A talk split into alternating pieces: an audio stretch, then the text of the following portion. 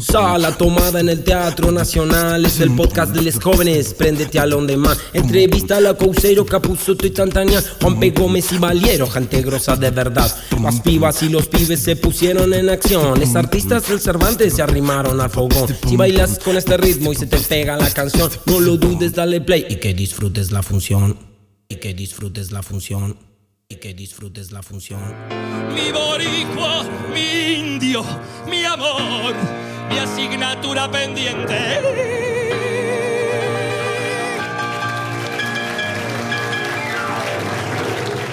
Aunque el foco de la entrevista está puesto en su rol de gestor y director del Teatro Nacional Argentino, no queremos dejar de mencionar y compartir facetas de su vida como artista y profesional. Es docente de la UNA. Dirige Panorama Sur. Y también canta. ¿Lo viste en Bargoglio? Bueno, sí, tiene una voz particular. Ay, lo decís tan así como si todos lo supieran. Ah, yo tardé bastante en enterarme. ¿Quieren que me presente? Me presento. Bueno, soy Alejandro Rafael Tantañón. Sala tomada. ¿Cómo fue el ingreso al Teatro Nacional Argentino, el Cervantes? Trabajar, sobre todo, trabajar. Y bueno, es lo que hicimos del día uno. Y también tuvimos mucha suerte, en principio, porque hubo una visibilidad muy alta del proyecto, una aceptación muy alta del proyecto, bastante, de una manera bastante inmediata. La gente acompañó, había mucha expectativa con, que lo, con lo que íbamos a hacer. En la primera conferencia de prensa que se anunciaba en la temporada 17, vinieron más de 600 personas, se llenó la sala María Guerrero, lo cual es ridículo para una conferencia de prensa, porque había un interés particular creamos un equipo de gente que era muy atractiva y que tenía gente de distintos palos del, del pensamiento, de la gestión, de la, de la, literatura, de la filosofía, de la dirección teatral, jóvenes, menos jóvenes. Y eso también tuvimos una programación, entiendo yo, la primera y sigue siendo atractiva, gorda, digamos, suculenta, compleja, abierta, inclusiva. Entonces, bueno, también eso fue muy claro al principio.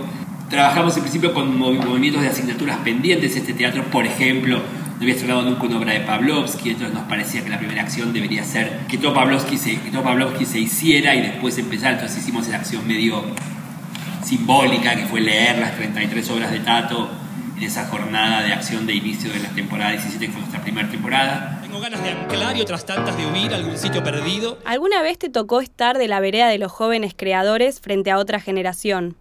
Ahora te toca estar del lado de los que son vistos, criticados, admirados. ¿Vos cómo los ves a ellos? Tengo intacto al niño que fui. Mira, yo lo que creo es que mi generación tuvo el problema de que nosotros no tuvimos padres generacionales. Nosotros nos peleamos con los abuelos, peleamos con Tito Cosa, con Bernardo Carey. Con la generación de los padres, que sería Cartoon, Bartiz, eran cuatro o cinco, porque es una generación desaparecida literalmente. Por lo cual pelearse con el abuelo era medio, viste, Pasa que el abuelo estaba muy agarrado a la silla y no cambió generacionalmente con los padres porque no hubo. Entonces llegamos nosotros, los nietos, a desbancar a los abuelos. Y estaba bien que se fueran los abuelos y que llegaran los nietos. Ahora, digamos, si aparecen los hijos nuestros, entre comillas, no porque lo sean, de los hijos nuestros, me parece lo más normal del mundo. O sea, no lo vivo mal, para nada. Me parece que es necesario. Y además, creo que en eso es tener la, la certeza de que ese es el futuro de lo que estamos haciendo. Tengo ganas de no tener ganas, de sacarme un boleto de regreso al ayer. Y Alejandro, ¿cómo te gustaría dejar el teatro una vez que te retires? En principio en funcionamiento, como creo que está, a un, te diría un 100% de su capacidad, con esta voluntad de que, de que esté ligado también, sobre todo con la comunidad teatral del país. En la medida de lo posible, eso es, es imposible que suceda porque siempre va a quedar gente afuera pero sí que la comunidad teatral entienda que es un lugar al que puede pertenecer.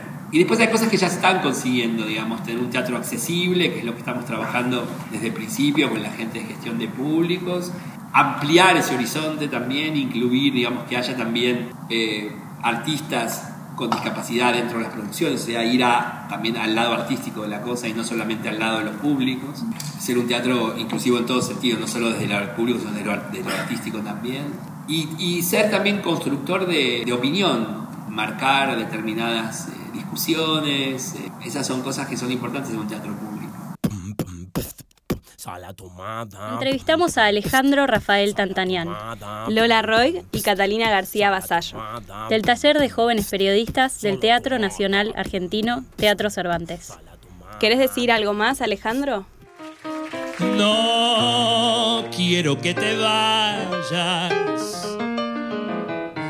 La noche está muy fría.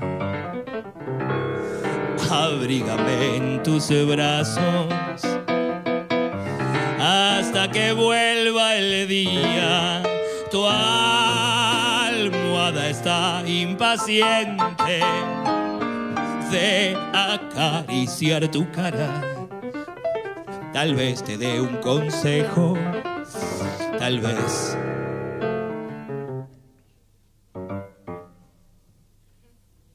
No diga nada.